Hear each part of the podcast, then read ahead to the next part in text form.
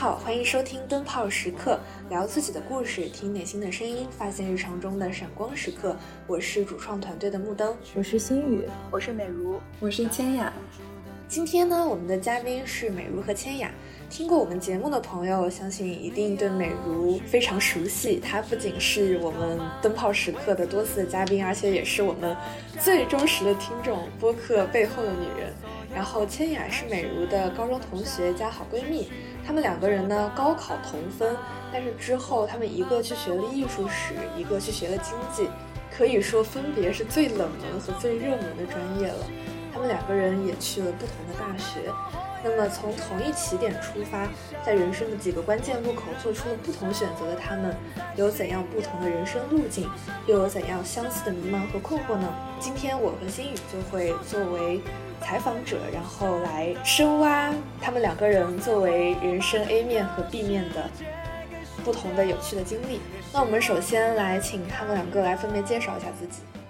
美如先来吧。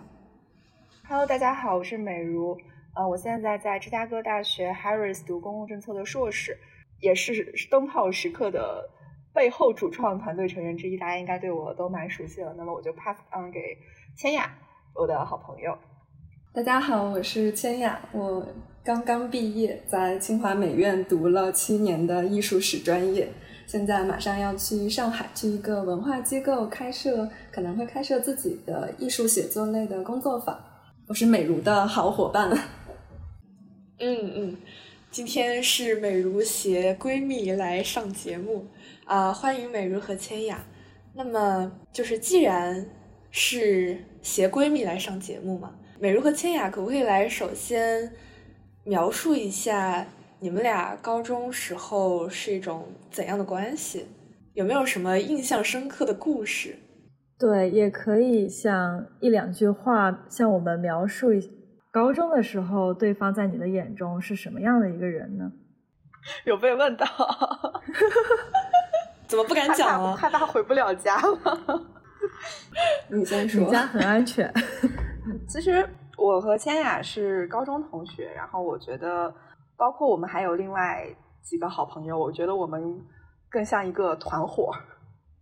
就是 在团伙，对，就是在学校里面横行霸道，然后不按规矩办事的一群人吧。要用一两句话来形容当年的千雅的话，我会觉得她是一个非常非常张扬、执着。然后也很有特点的女孩子，因为，嗯，就是可能可能是我们的整个生活都交织在一起，我反而很难去描述她，因为就是太多面了，我很难用一句话来形容。嗯，我我也是有同样的感觉，就是因为跟这个人相处有接触太多面了，然后一时间就很难形容美如是怎么样的。嗯，但如果要说高中的美如的话，她是一个。包括到现在都是是一个目标感十足，然后有充足的动力和能量去追逐他的理想和目标的一个人。对，美如，你听听人家的回答。我这我这才是真实的一面吧？可能因为我跟你们也熟，跟千雅也熟，就说的比较大实话。那你们当时高考同分嘛？得知这个消息的时候，你们当时有没有去一块儿商量着填志愿啊？这些没有，我我我高考完就被封闭在家里了。我自己觉得其实没有考的特别差了，但是我爸我妈觉得我考的特别差，然后就把我给关在了家里。所以你们得知成绩的时候，其实并不是特别开心的，是吗？那个状态？对，我们的成绩当时排的略有点难报志愿，就是肯定跟我们一开始的预期有一点差距。就那段时间是非常焦灼的一个状态，当时就是美如跟我们比比较少联系，所以我想美如可能是差不多的。是的，就是嗯，你之前的一些构想，然后直接就被现实浇了一盆冷水，嗯，就要重新面对它，然后重新规划以后又要该怎么走。然后我基本那个暑假就是那个假期，都一直在准备进入学校之后。嗯，转专业的事情，所以那个暑假其实还一直都在学习。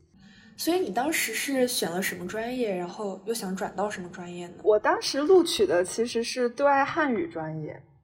就是国际汉汉语国际教育。嗯，这个就很奇怪，就是我我去的是对外经贸大学，但是选的是对外汉语，所以嗯，这这个其实是我跟我爸爸妈妈妥协，就是当年在我们呃高考的时候，金融和经济是非常非常热门的，远比现在还要热门。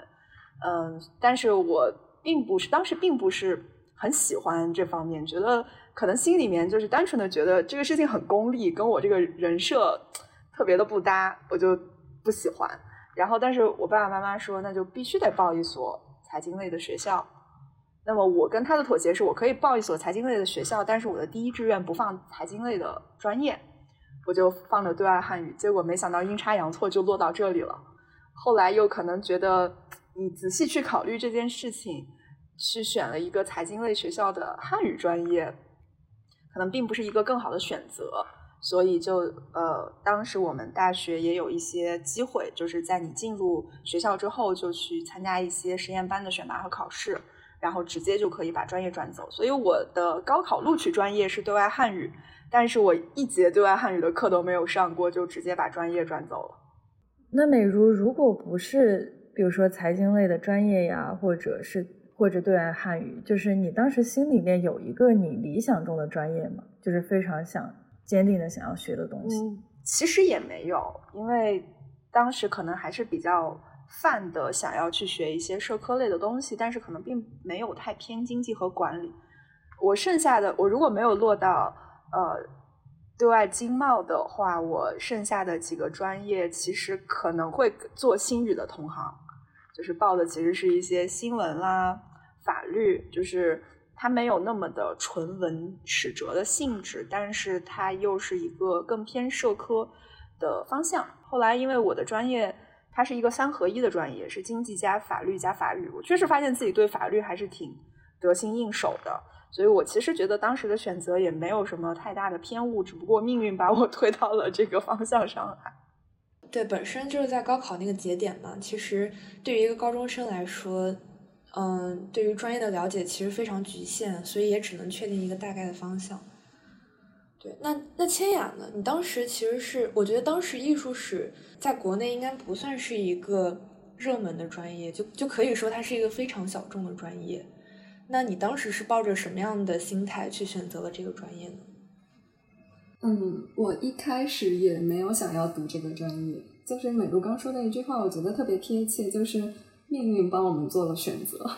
我当时是在看志愿的时候，我其实志愿因为都是北，就新疆小孩有南方的执念，南方海边的执念，所以都报了南方的大学。然后前我记得靠前的志愿应该都选的是文史哲类的，然后最多加一个新闻或者是外语。是这样报的志愿，但是其实总觉得，就因为我母亲她就是学历史的，然后我对历史其实还是抱着一点，就有一点害怕的心情，觉得可能会枯燥。当时，嗯，因为高考的分数也跟我一开始预想的去香港读建筑就没有达到那个要求，所以我是重新的评估了我到底要选什么专业，但还是不不是特别满意。嗯，到我们大概报志愿可能已经基本确定的时候，当时我们一个美术老师他在群里发了，嗯，清华美院在招艺术史，就全国录十七个人这样的一个消息。嗯，我当时看了一下，我觉得，就就艺术史这个专业对我来说像带了一个滤镜一样，非常美好的，命运把它砸在我的生活里了。然后我就是当即就决定，好，我要去读这个，我就去跟我妈商量。然后我妈也是，她当时说她要犹豫一下，因为这条路会非常的窄，她当时就知道这条路很窄。然后她说我犹豫一下，大概犹豫了可能两两分钟左右，就说好，你可以去读。我就零批次报了这个专业，嗯，最后就来到了这里。因为刚刚其实也有提到说。我们选专业的时候，其实也不是特别确定我们选的到底是什么。那我是基于什么样的原因敢选这个专业呢？对，比如说你们当时对于自己学了这个专业之后，会有怎样的想象呢？就不管是物质上的，就是真的实打实的工作上，还有经济上的，然后还是说精神层面上的，然后一些人文方面的输入。嗯，你们当时会有什么这样的憧憬吗？嗯，其实刚刚木灯这个问题让我想到了我给上一期灯泡时刻写的推文，而且当时其实当呃，其实我写的那篇推文是在致敬。我们学校法学院在二零一七年的时候，一位教授做的毕业典礼的致辞，然后他那篇致辞的名字叫做《想象的法学院》，想象中的法学院。嗯，我觉得对于我们当时选专业，然后进入大学的时候，就是一个纯凭想象的状态，只能基于对自己的一部分的了解，因为在那个年纪，可能也就是。对自己的了解并没有那么像现在那么的深入，我可能只是觉得我对什么感兴趣，然后我对什么东西比较向往。那当时我选的新闻啊、法律，包括对外汉语这一类的专业，其实是跟社会当中的人有很密切的联系的。嗯，我是会比较希望能够在以后的工作当中，能够去接触到真真实实的人和真真实实的故事，然后去做一个交流。或者说是传递的这样的一个职责。那当我的这个这一个方向被家里面的一些意愿而改变了之后，进入到我这个专业，它其实不光是学经济，我们专业的名字叫做国际组织人才基地班。就这个班，这个专业的名字还被我的好朋友们嘲笑了很久，因为它实在是太中二了。然后，那如果从这个专业名称的话，就非常明显的可以看出来，它是一个向国际组织比较定向的培养的一方向。嗯，所以其实对于我来说，这一块儿里面经济的观感也不是很大。它可能并不是我会想象的，将来会去咨询、投行，或者是去做经济的研究这方面的工作，而是去进入到国际组织啊。当时的理想就是要代表中国发声，这样的一种美好的憧憬。然后一种美好的幻想，所以我觉得刚刚木灯所说的那个想象，就是很很准确的描述了我当时的状态，就是比较中二，比较热血。所以听上去感觉你是在一个非常就业导向的环境里面选了一个最理想主义，当然这要打引号的一个方向。而且很神奇的是，我觉得它也是跟你现在在做的事情是非常贴合的。嗯，对，其实我觉得他这种说起来，就是说我将来要进国际组织工作，对于一个刚进入大学才高中毕业的人来说，他他都不能称为一个职业目标，他他应该叫做一种理想，就是太远了。然后，因为当时国际组织也没有像现在在文科生当中那么的火。所以其实是很很难进的，就是对于我们来说是一个非常高标准，然后可能能够实现的可能性非常非常低的一个目标吧。所以我觉得它可能更对于我来说更像是一种大海里的一盏灯，你能看见它，你不可能够得着它的。呃，当然也是后面我也觉得是阴差阳错，就是呃前情提要一下，我现在确实在世界银行实习，莫名其妙实现了儿时的。理想，但是我觉得我将来能够在世界银行全职工作的可能性也挺低的，就是还是门槛很高。但是我觉得能够得到这样的一个机会，在从事这样的工作，嗯，我只能说那个远远的目标它有一定的指引作用，但是具体某每一步每一步怎么走成的，还是挺挺看运气的。我现在好幸运呀，千雅呢？你当时的职业想象？我一开始的职业想象肯定提到我们专业，就是你可以在博物馆、美术馆，然后最高殿堂就是故宫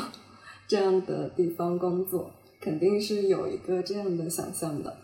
嗯，但是后来其实，其实我自己一开始的憧憬是，就我其实不是一个特别善于和人打交道的一个人，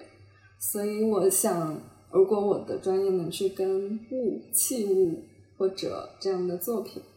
一直打交道的话，我会觉得很安心，很有安全感。然后一方面是有一个性格上的考量，然后我记得我一进校的时候，我们一个教授还说，就是你们选这个专业，你们就是和美一直在生活在一起，所以是一个会是一个幸福感很强的专业。我当时听到这句话，的确是支撑我很久的一句话。经过我大三的时候有去首都博物馆实习，当时也近距离的感受了一下博物馆的生活、职业生活。发现可能跟自己的憧憬不太一样，很宽阔的布展大厅背后是依旧是一些办公室桌子，大家在办公室里讨论提纲、布展、策展的提纲，嗯，然后最后多个部门相互沟通协调，最后把展览一起做出来。可能我想，我到现在在想，可能工作还是要跟人打交道，所有的工作无一例外。嗯，即便是博物馆和美术馆，嗯，你真正和器物接触的部分还是比较少的。但是在这些年的时间里，就包括研究啊、看展，确实还是给我自己很多慰藉的。嗯，另外就是我想，可能埋下我职业憧憬的一个部分是高中的时候，就当时上美术课听。老师在 昏暗的教室里讲西方美术史，我就觉得很幸福。嗯，然后在我高二的暑假，新疆美展来了一批很重要的民国画家的画作，我当时和我们另外一个同学就去看，看了好久，就觉得，嗯，因为新疆本身是这种展是很少很少的。当时能来一批，就是七，我记得是齐白石的，有齐白石的画。嗯，当时亲眼看到，我充分的感知到幸福，所以我想这些都给我后来选择这个专业，然后埋下一些对我所做的事情的想象，都嗯是可以溯源的，应该是源于这些。那我还想问一个问题，就是你当时说你更希望自己的工作是跟器物打交道。那为什么现在你的工作就是在三明治去跟孩子做创意写作，或者是这样的一个艺术史的普及？就是为什么又转回到了要可能更偏教育、密集的跟别人接触这样一个工作？呃，因为我研究生期间我在做学术探索的同时，我觉得对我个人来说做的更多是自我探索，就是去回溯到底是什么塑造了现在的我。就是在什么情境下会感到紧张？为什么跟人打交道的时候会有那么多的压力？可能是出于我自己很想做好，所以在这个可能类似于心理咨询帮助你做的事一样，反复的回溯的过程中，嗯，我发现打开了自己以前的很多个结，而这个结我可能觉得能在我的新一份工作中，就是跟小朋友们相处，听听他们的感受。听听他们的发现，我觉得这个对现在我去理解我自己其实是非常重要的。我也想推动我自己去走这一步。呃，我觉得你们两个刚刚提到的非常重要的一点，就是你们都是在高考填志愿那个节点，是基于起码是基于自己的对自己的了解，然后以及对于自己擅长什么、想做什么的一种印象，哪怕只是一种朦胧的印象，但是这个朦胧的印象可能就是一个很关键的指引。就是告诉你之后想做什么，然后你擅长什么，然后并且对于自己的认知是可以在实践过程中去不断改变的，所以也不是说从一开始就给自己设定一个设定一个限制，这个是我听来让我觉得非常感动的一点。那么想问你们当时，比如说当你们抱着这样的憧憬，然后。比如说，倩雅，你当时是抱着对于艺术史的一种憧憬，就是你觉得这个会是一个很美的专业，然后是一个很舒适的专业。那当你们在进入大学真正学习了这个专业之后，你们会遇到什么迷茫吗？会觉得有什么跟想象中不太一样的地方吗？嗯，我进入专业之后最大的迷茫，其实就是发现它美则美，非常美，但是就是像。空中给空中楼阁雕梁画栋一样的，就是现实意义的部分，我一直感到疑惑，所以可能也是促使我决定走出来，去跟现实做一些跟现实产生关联的工作的原因。嗯，因为我我还是希望通过我做的东西去探索我面对的时代，或者是我在嗯这个时代中的一些困惑。我希望能我所做的研究能有一些关联。但后来实际上我是去做了北朝、北齐这样一个时期的某一个石窟里的造像，它到底是表现了怎样的佛教思想？就这一个长句，跟我爸妈去解释，他可能都觉得有点枯燥的东西。所以，这种在做的东西，你想要追问意义这样的一个事情，就一直是我对我专业有感到有点迷茫的地方。到现在，我也还我也还没有解决它，但是还是在探索中。对我比较好奇的是，那对于你个人而言，研究这个造像本身。对你有吸引力吗？就是抛开说对别人来讲能否讲得清或者怎么样，因为我在想，这种迷茫其实有些时候也是一种孤独，而且这种在专业上走精走深，它就是到深处没有办法向人言说的。这可能也不是艺术史的原因。就比如说，我知道很多学数学理论的人，或者就是随便一个学科吧，我觉得学到深处。就不会有人花和我们同样的精力去研究和阅读这些东西了，对吧？就是我我充分明白，就是我在看佛经和去做研究的时候，也能感受到快乐，就是做出一个东西或者获得灵感、取得一些学术上的成就的快乐。但是可能我我想是我们这个年纪还有很多的困惑，就是包括身处的这个时代。就即便我们在象牙塔里，也不能免除的一些时代性的问题。就对我来说，我是感觉到可能这些困惑比学业就再走深一点，它更亟待去让我探索和解决。嗯，我想我也不排斥会未来会重新选择学术的可能，只是在当下这个阶段，我还是希望去解决我自己的，就我为何在这里。我是谁的这个问题，其实我还挺想请你描述一下，你觉得周围的环境会对你有影响吗？就是因为其实不论学什么专业，最后选择读博，就是深入去了解这个学科的人，毕竟是学习这个专业的少数人。嗯，周围的人很多都会进入社会里工作，而不是说进入就一直留在学术这个领域。那他们的离开对你来说本身有所影响吗？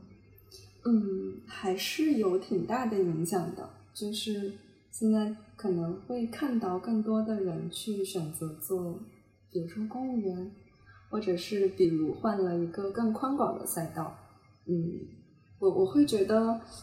可能对我来讲的话，这些还是很大的震动的。因为本身如果你在这里做。我我想就是我我导师常说的一句话，做一定要抱着坐冷板凳的一个决心和毅力，就是，可是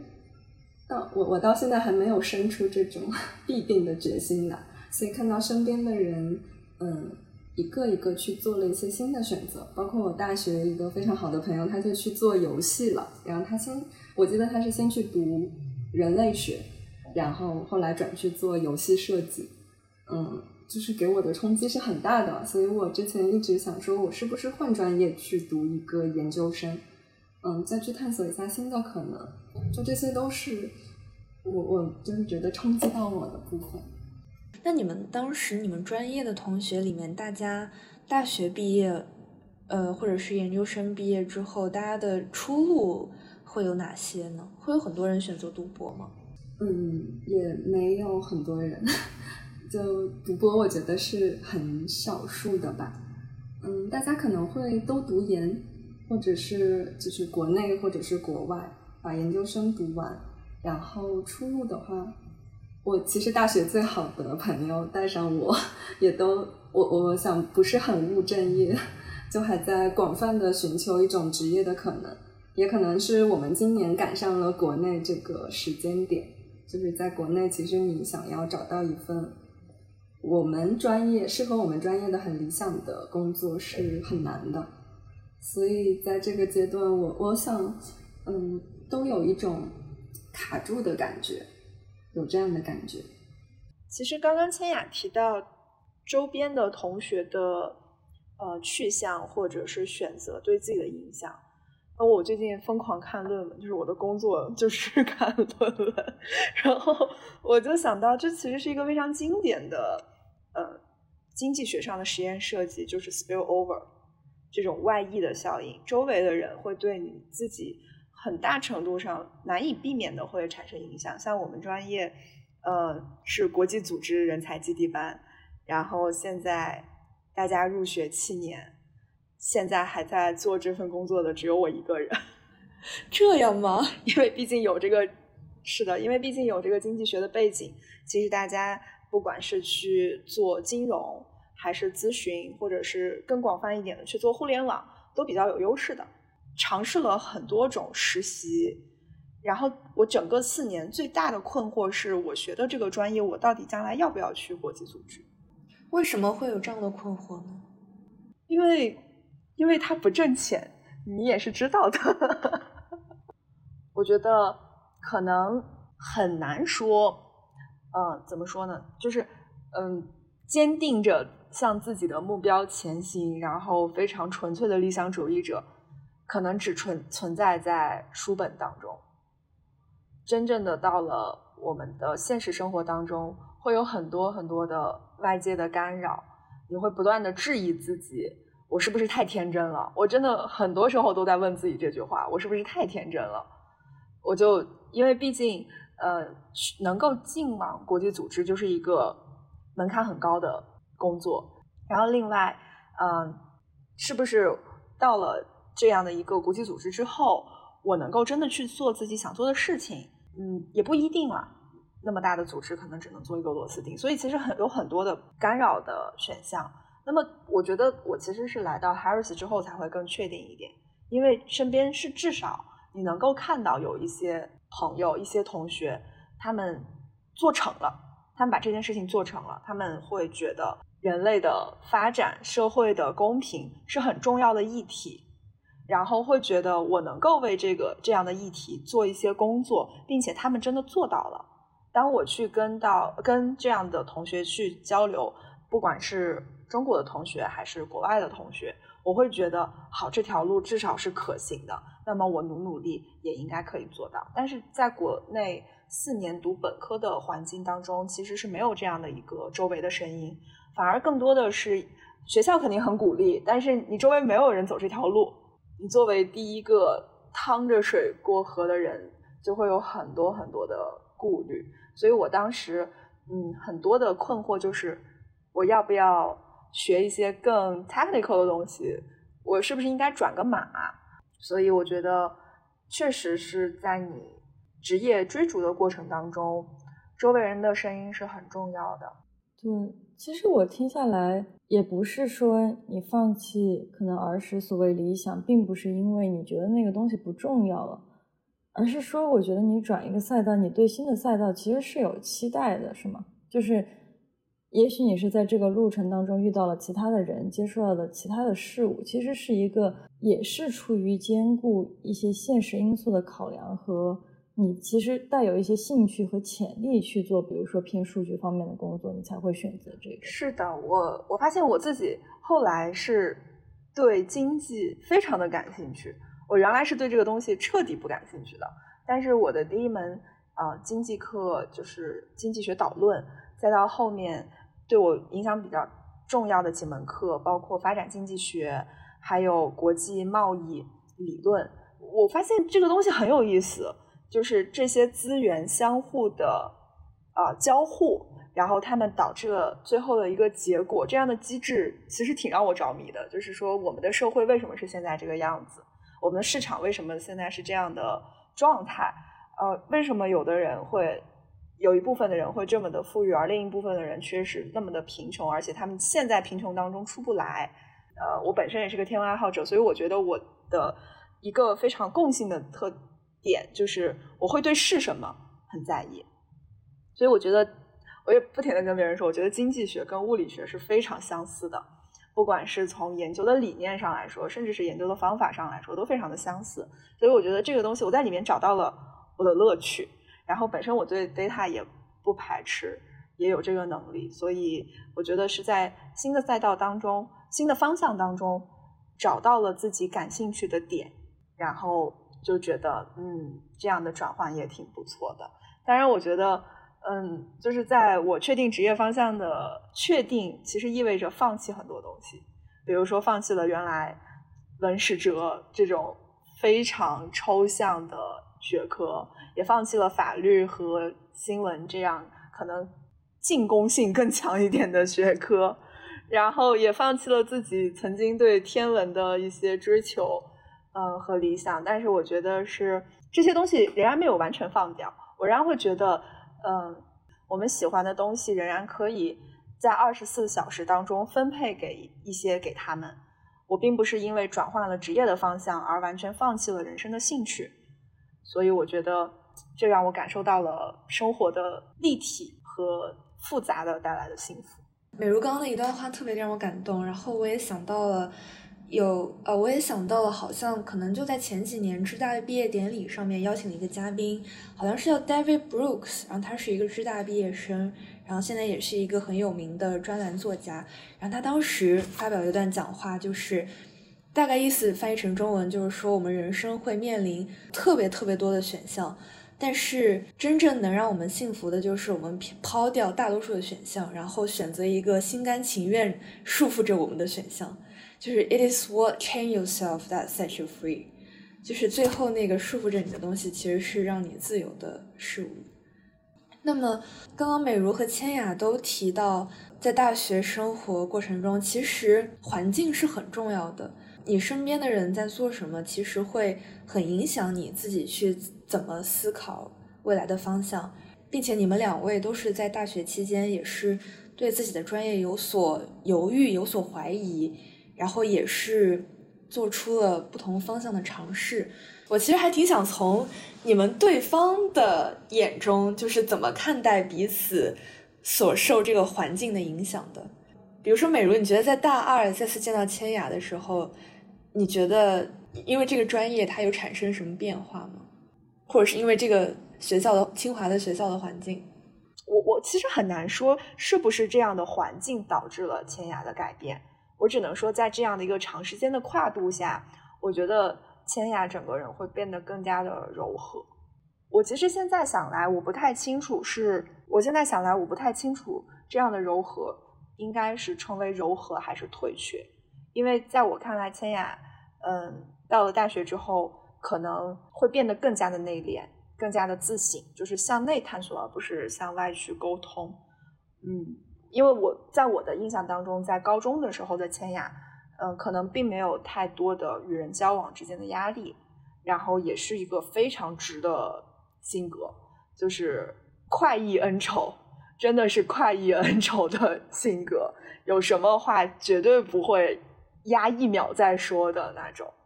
但是我其实不光是刚刚听到，我自己也知道，千雅在大学的时候，包括到现在，可能会觉得跟不太熟悉的人打交道，然后会比较有压力。所以我觉得这这是一个转变，就是我不知道是更加柔和还是更加退却了。但是我觉得这样的转变，或许这也是他在。这么纷杂的世界当中的一种对自我的保护吧。千雅对于美如说的这一段，你有什么想说的吗？我我我就先不回应美如了吧，我就说一说美如。嗯，我我想说，我我自己感觉到美如的变化是，就是她刚刚也提到了，就她报了汉语对外汉语之后，然后她要自己去做选择，考上了基地班。然后再去做毕业之后再去做选择，然后直到知大，就是在这个过程中，我的每一步都让嗯，在我旁观者的眼里，每一步都需要美如她自己坚定一个巨大的决心。嗯，就是我们俩是闺蜜，但是我们俩的就是性格，我我觉得在做人生选择的时候，虽然美如会说哦是命运把我推在这里的。但是我时常感觉到我们俩的不同，是我这个人还是比较的，我我嗯，可能随波逐流这个词不是很恰当。我想我还是嗯，在关键的时候稍显被动的，就是这个决定可能并非我自己来做。我想可能会有一些机缘或者一些巧合，嗯，帮助我确认了自己的心意。我是很依赖这种巧合去做决定的。但我想，嗯，美如在我眼里就是一个，他在冒大的环境里是愈发的坚定，然后愈发的会去自己明确自己的目标和想法，然后显现出很大的能量的一个人。就我记得，包括他前面在救助儿童会实习的时候，他就去跟我讲他怎么样通过实习收获了一些什么，然后嗯，在获得了可能推荐呃获得了推荐信还是什么，然后再争取到嗯他读最想读的专业的机会，就是所散发出来的就是越来越强大的能量，跟美如一样，我不确定是猫大的环境或者是美如的专业。还是他在这些年经历的人生中，他必须去自己做选择，必须去自己明确这样的一个过程中去生出的更大的勇气和能量。但是我的确看到美如在成为一个更有勇气，然后更知道自己要什么的大人。包括美如刚提到我们在高中的性格，我没有想到他会用快意恩仇和非常直来形容我。就美如，就像他说的，他是一个很典型的天秤座，他是很害怕冲突的。所以，在我和朋友或者我去硬刚的时候，美如都是永远在做一个调停者的角色。包括可能我了解到，美如在他朋友或者家庭中都扮演一个这样的角色。但是我我发现，其实，不知道是不是因为刚才说的对法律非常感兴趣。我我没有深入的跟美如谈过这个话题，到底是什么影响了美如，逐渐的，嗯，强化了她一些，嗯，她她不再畏惧争吵，不再畏惧去保护自己的边界，嗯，我想是这些年我看到的美如的性格上最一个最鲜明的变化，就是，嗯，不是后退一步，而是，嗯，我再往前一步来保护我自己。所以，我我觉得，我甚至感觉我们俩在分开读书的这些年里，都进化出了对方身上的一些性格特点。我印象特别深刻，我高中的时候，嗯，anyway，就是确实有一位同学惹到了我，然后惹得我非常的不爽。在当时，我的状态就是算了，我可以忍着。我也我没事儿，然后当时是千雅忍不住要冲到对面班，然后要去帮我吵架，然后我就拦住他说别吵了，别吵了，后面没法收场。所以其实我在很多时候，因为我我会很胆怯，当我要去向前一步，去跟别人正面起一些冲突的时候，我这个时候往往会想到千雅拉着我的手冲向对面班的那个场景，我真的觉得是。是千雅的一些勇敢，让我觉得我可以向这样的一个场景学习。包括刚刚说到，嗯，就是在茂大这种可能这种环境，可能跟我的职业追求是完全不太相符的一个环境下，我永远都觉得我们学期当中见一面，或者是假期的时候我们几个见一面，是给我充电的一个非常关键的时间点。就是我看到他们。嗯，看到千雅，包括其他的朋友，仍然在做着跟这个社会功利的价值观完全不相符的一些工作。他们在自己的兴趣当中，千雅在看展，然后在读书。我看到他们在自己的学问当中获得幸福感，我会觉得，我会觉得很充电。我会觉得，是的，这个世界应该是这样。对我听得很感动，就是觉得就是在很纷杂的外界，还有很多很纷杂的选择当中，其实自己有一个小圈子，有一个舒适圈，有一个保护罩这样的感觉。你知道跟这样的人相处很有安全感，然后在这样的人身旁可以静一静，就这种感觉真的很美好。而且，其实在我听来和千雅说的一样，就是。你俩看似性格就是很不一样，但是又好像慢慢的发展出了对方身上可能是你们以前非常欣赏的一些特质和性格这样的感觉。而且我觉得千雅现在做出这个，比如说以前对他来说是特别困难的跟人打交道的这样一个事情，但是现在他选择主动踏出这个舒适圈，为了他觉得更多的可能性，去选择一份就是要跟很多人打交道的这样的工作。其实迈出这个舒适圈，追求他所谓的意义，这个过程很美如，就是在用他的话来说，就是很像美如追求目标的这样的一种勇气和锐气，是吧？这期间，美如有给你什么支持吗？你觉得，无论是实际上你跟他通话或者相处的支持，还是说你想起美如这个人，然后给你的支持？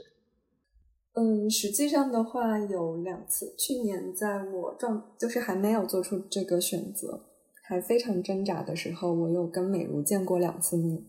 一次是美如来到我家，就坐在我对面，当时非常的颓废，不知道该做什么。就是坐在那儿，我觉得整个人散发着 很糟糕的一个状态的气场。然后美如就跟我说，她非常明白，嗯，但这一切都会过去的。就那一刻，我们俩其实毕业之后联系很少的，但是在那一刻，我忽然意识到，就我们俩什么都不说，只是坐在桌子的两端，就能明白对方在过去的两年内。其实经历了非常挣扎和难过的时刻，然后但是美如还是从中找到了力量和方向。嗯，当时我是感到非常的温暖，以及我觉得是受到美如的一些鼓舞的。另一次是我假期暑假回家的时候，美如说我带你去，呃，我们这边乌鲁木齐的南山，我带你去山上转一圈吧。嗯，美如。我不知道他有没有开车带你们玩过，就是我们这边那种铺的很不好的石头路、碎石盘山路，让人看了望而生畏的那种路。然后美如就是说，意思是我说了要带你过去，所以我一定要他开着车，然后就从那儿往上走，非常就我们俩，我觉得是当时在相互壮胆的一个状态。那个状态，我后来回想，其实是。从高中以来，我跟美如每次见面，或者我们俩每次见到对方的，在聊天的时候的一个状态，我们在给互相相互壮胆。然后我又坐在旁副驾驶上，我觉得好像美如跟我说没关系，我可以。然后我们就真的都可以这样的一个状态。对，就是那一次，那个路确实很很离谱。我一个人，我是真的不敢开，因为很窄，然后都是盘山路，下面就是悬崖了。然后当时还在铺路，还有一个巨大的挖掘机，我根本不知道该怎么从那个挖掘机旁边过去。然后那个路都是土路，就是我们俩就在那颠颠颠颠颠，太离谱了。就他，我觉得他也不知道怎么走过去，但是他跟我说他可以，我也不觉得他能怎么走过去，但我跟他说你可以，就这个状态，我们就给过去了。包括我有跟美如讲一个我很感动的点，就是我当时找工作的时候，就为什么下定决心想要过来，因为他招老师的时候推送理由写到，就写到最后是说我我们不知道怎么样评判是什么是好的教育。但是如果我想小时候的我在遇到现在的我，嗯的时候，能说一句“遇到你真是太好了”，这样的话，可能就是很好的教育了。我当时一下就觉得完全被打动了。嗯，他跟我的人生，我当时的人生的困惑和探索紧密的契合在一起，所以我第一时间把我这些想法都跟美如讲了。然后美如说非常酷，非常好，嗯，这个时候我也觉得，嗯，我我有选对，我有我这做这个选择，再一次得到了美如的打气和肯定，我就觉得很好。有些时候其实觉得很酷，其实就是有些时候是你有勇气去拒绝一些别人都一直追求的东西。有些时候很酷，就是说你能很坚定的去就看向你自己的目标，一路前行。我觉得这两者都挺酷。我我会跟别人形容千雅是说，我跟千雅之间，当我跟千雅说我买了一条非常英语老师的裙子，他知道我在说什么。就是他实在是渗透到我的最关键的成长期的那个时候，是跟他在一起度过的。所以，我现在的就他刚刚说到，在他们家那个小方桌，我们俩坐在对面，拉着彼此的手，就是那个场景，我觉得是我们这几年当中非常非常典型的一个写照。就是他想到的是那一幕，其实我想到的是我们俩在高中的时候绕着那个操场走了一圈又一圈，一圈又一圈。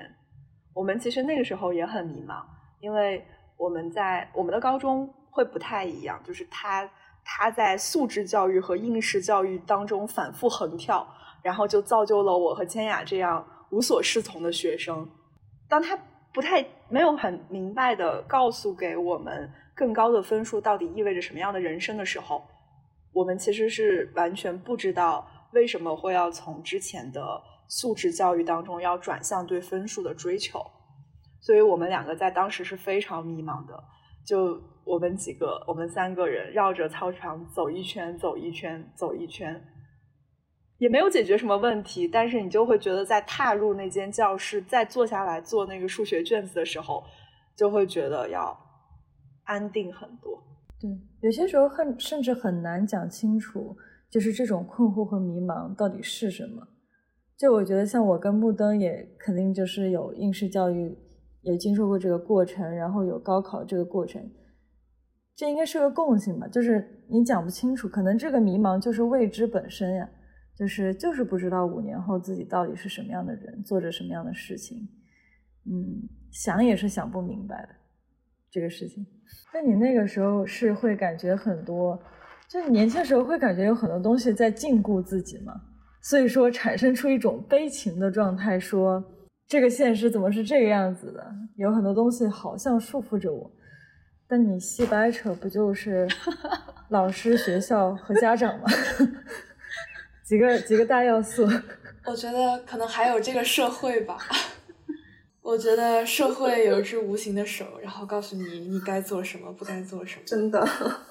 这可能就是我们说的所谓的现实。我前几天去旁听一个上海一个区做社科比赛，应该是这个吧，就中学生去做社科的项目，然后会拿一些奖。结果我在旁听那些项目方法，评论里的同小同学们就吵起来了，就是说如果你不抱着功利的目的。来这里干什么？然后又有人说，就做这个项目选题，我们不要太功利的。结果大家就吵说，你还我们来这里就是为了分数，我们就是为了加分，摆正你的位置，都是同学们在吵哎。我当时看着觉得还很神奇，就包括后来提问环节，有一个同学还说他因为最近对美国这个堕胎案的影响很感兴趣。我能不能在这方面去做课题探索一下？然后有个老师提醒他说：“你还是要注意你中学生的身份和位置。”我当时还是很震惊的。这听上去仿佛就是非常痛心，然后又仿佛天方夜谭的事情。我刚刚细想，这好像又是我高中的生活。是的，但我觉得有些路你就是不能够错过的。就比如说高考，也许让我们把路给走窄了，但你终究有一天就是会很困惑、很迷茫。这么宽广的世界里到底有什么？你又会把自己扔进一个特别宽的一个选择里，就专业呀、工作呀、这个社会环境，你会你会想想说外面的世界到底是什么？你会把自己扔进宽广的世界里，然后你会在这个世界里，然后又开始慢慢摸索出你属于你自己的那条窄的路，就是。可能一开始从高中开始的时候，没有人特别限制我们，我们又在一个精神特别旺盛的一个时期，就想做各种各样天方夜谭的事情，然后有这么一个外力把我们收窄了，但我们终究会自己又给自己开辟这条路。当没人管的时候，我我其实感觉就是这个路的宽和窄，不知道是不是因为我在国内和嗯大家身处的环境不一样的感觉，我进来对这个感觉是。就我们在做选择的时候，会有更多的评判，嗯，或者是来自于家人、师友或者社会的评判。这个评判会帮我们把路收的非常非常的窄，所以大家也会，嗯，可能会看到就是进多少成大学毕业生去考公呀什么的。其实好像是 现在国内的一个残酷现实物语一样。嗯，倒是这种在很嗯这些评判和你应该去做什么，它的这种包围之下，就可能路很窄。但是如果我慢慢的去打破，就是我没有什么我必须要去做的，我应该去做的，然后这个自我探索的部分，就像木登刚刚说的，就是在慢慢的把这个嗯社会或者家人给我们。嗯，逐渐收窄的道路在一点一点的打开，一点一点的打开。嗯，我想可能不是找到，对我而言的话，不是找到一个很窄的路，而是找到一个自己的锚点，就是嗯，如何把我在 随波逐流的漂浮中紧紧的拉在那里。我觉得这个是，嗯，我我还是很想找到的一个部分吧。而且，我从你们俩刚刚的叙述中，我觉得。会一直有一种憧憬，然后还有一种野性的力量。我不知道这样描述合不合适。野性的力量，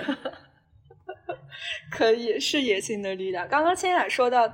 高中的小朋友在讨论这个功利不功利的问题，我就想起来我们俩高中其实对我们各自都非常有影响很深的一次经历。呃，对于我来说，是我高二的时候去参加了。呃，天文奥赛这个东西它不加分，我又是个文科生，对我来说可以说是毫无作用，我还翘掉了期中考试。然后千雅是在嗯高二到高三的那个暑假，跟我们班里面另外两个同学去了国学夏令营。但是这个国学夏令营，它好像是我记得是占了我们高三课的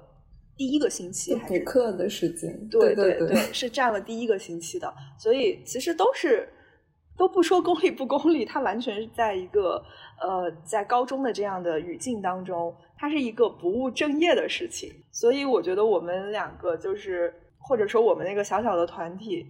呃，当你身边你最信赖、最亲近的人告诉你，你这样做是对的，你这样做是 OK 的，就会有很大的勇气去面对 班主任或者是周围环境对你的批判。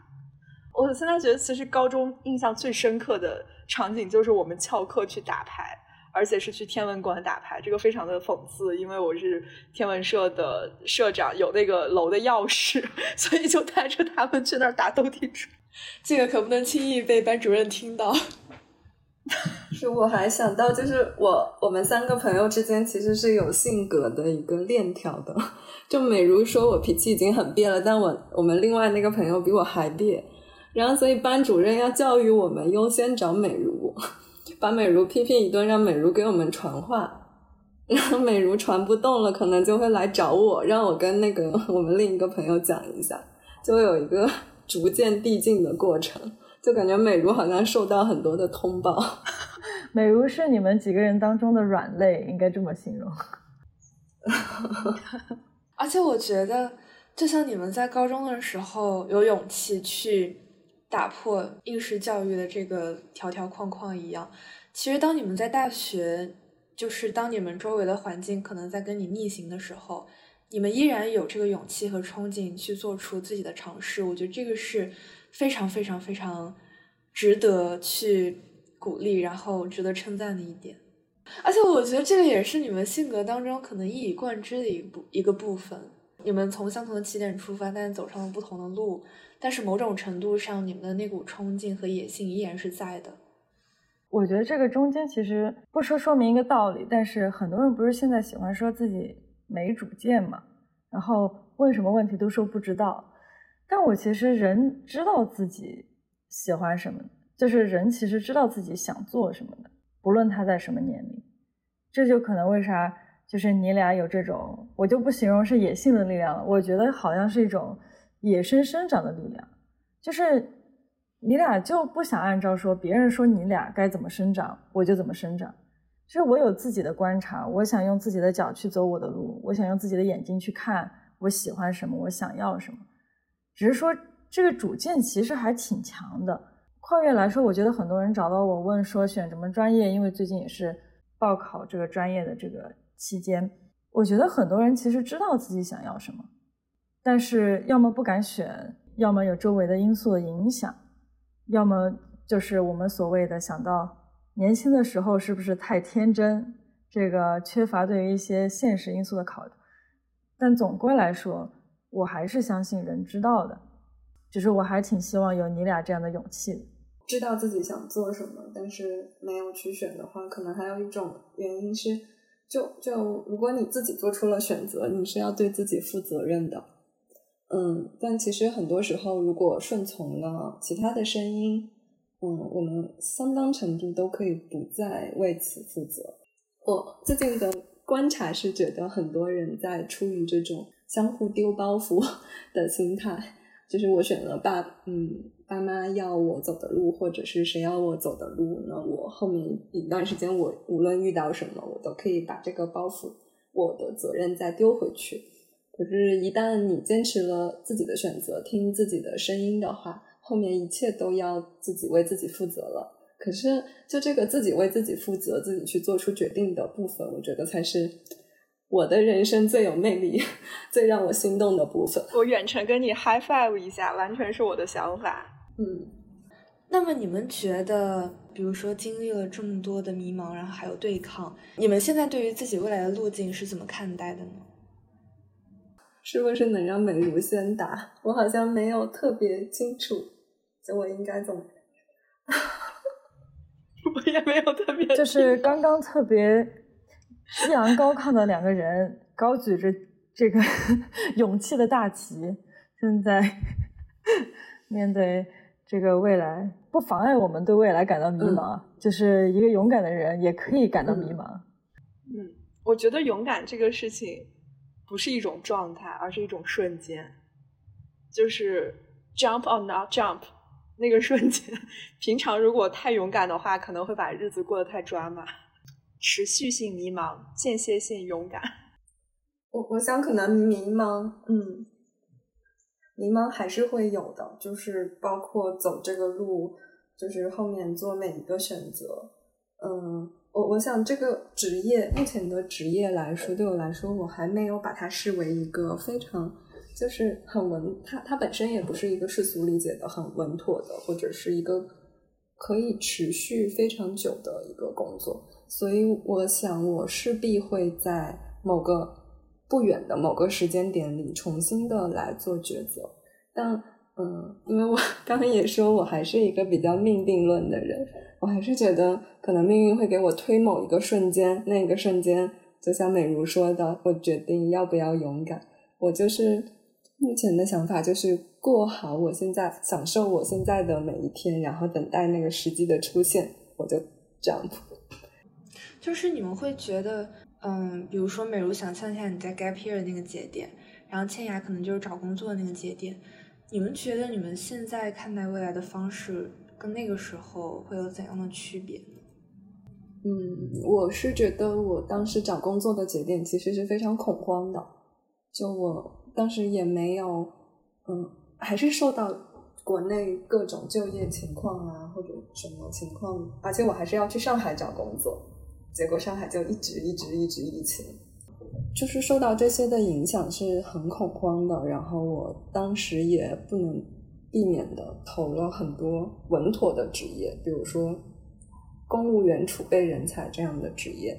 然后也广泛的去投。我当时甚至都没有在想我做什么，就像一个漂在水面的人一样，我抓到一根稻草上了就得了。但是我现在来看，嗯，如果我能跟那时候的我说话的话，还是会抱抱那时候的我，就是稳下来，心情稳下来。嗯，好多事情是没有那么焦虑的，嗯，然后我现在一个很直接的感受是，好像答案是唯一的，嗯，我这个人以前的无数个瞬间汇聚成的我这个人将会走的怎样的道路是唯一的，它只会出现在我面前，走过去就是了，嗯，我想这个心态会。我我会一直坚持到我做下一次的抉择，然后我希望去稳固我这个心态。嗯，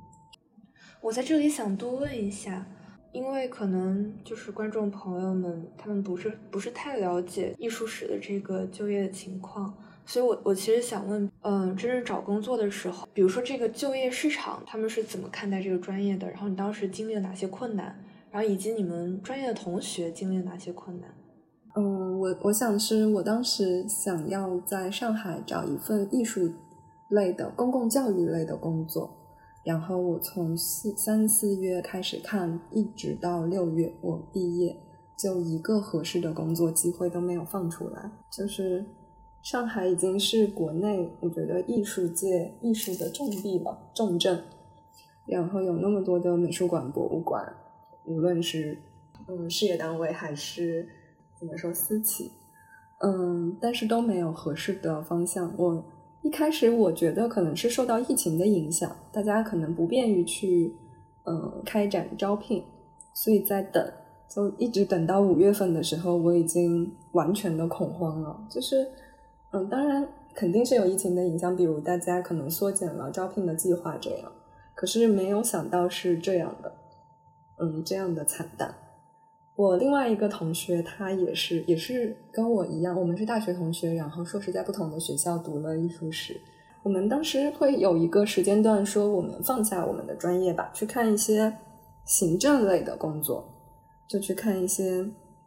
这样的工作，因为我们起码是不是还有一个学校的光环能照着照着我们，能找到一个东西让我们去做。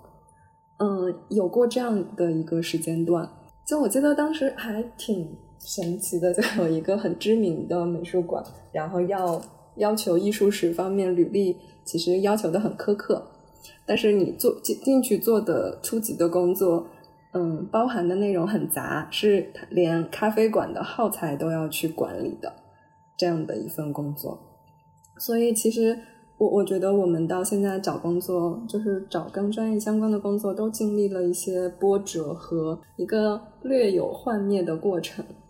嗯，现在我是转变了方向，然后看到了这个。嗯，当时我现在的工作也是，他是招文史类的，没有是说招艺术史类的，是面试过程中去聊，然后甚至聊到了我对写作和文学的兴趣等等。嗯，可能是靠我业余爱好，甚至我都觉得是靠业余的阅读爱好呀什么的，就给我自己争取到了一个机会。嗯，我的同学现在还没有找到，所以艺术史这个专业在当下能给我们带来怎样的机会，或者是就业，我我想还是这对我们来说都还在摸索。可能如果情况好的话。嗯，大家美术馆呀什么也就去了。现在这个时间点，除非你考虑一个更为宽广的职业选择，否则的话还是会就是比较困难的。对，可以理解目前就业形势的各方面大环境的原因。包括我其实也有点好奇啊，像你们专业的同学会有选择，比如说去大厂，然后或者是去金融行业这些可能。很多其他专业的人都嗯一窝蜂的想涌去工作的人吗？嗯，会的。我之前看到我一个本科同学，就艺术史专业的同学去转码了。哦，我我当时他也是在朋友圈发了一大篇文章来叙述他的心路历程。我当时是觉得他非常勇敢，嗯，还是很钦佩的。但广义来说，我们如果去选择大厂的工作，可能也是比如说策划呀什么的这样一类的工作。就是比较偏文案这样的工作，所以我觉得能转码还是很厉害的。嗯，就而且其实我们就我们在一个这样的这样的平台里，然后你周围的声音其实都是在我们学校不是有什么立大志上大舞台的声音，然后大家我觉得大家酷爱去上大舞台，这是能说的吗？什么东西？大家有一些。就是就是在清华有一些下基层上大舞台的情怀情节，就是考公啊风气还是很盛的。然后又因为学校名声在这儿，有时候可能你去转金融的话，嗯，啊，我我真的有几位学长他们转金融了，现在也在做金融类的工作。可能我想，如果如果真的想做的话，也是能转的。就在这样的环境下，嗯，其实大家还是纷纷的去做了这样的选择吧。其实我觉得还是要 clarify 一下，并不是说，嗯，去选择金融大厂或者是嗯咨询这样的更主流的工作，它我们要给它贴上一个功利或者是怎么样更具有贬性词汇的标签，而是说每个人适合和擅长的东西并不是特别的一样。嗯嗯，那么我我其实更期待的一个社会环境，包括学校的环境，是也能够支持到像我们这样的小众的兴趣的这一部分群体，也能够给我们一个比较自由的支持性的一个系统。对，感谢美如在这里 clarify，就是我们没有说金融大厂啊，就是他们因为他们主流，然后所以他们很功利的意思。我是觉得，我也在想，就是就是到底是谁在定义所谓的冷门和热门，然后功利和理想呢？嗯，其实很多人他们就是都是在追求自己的兴趣，然后还有热爱。就像美如你是在，然后但是就是这些方向被外界所定义成了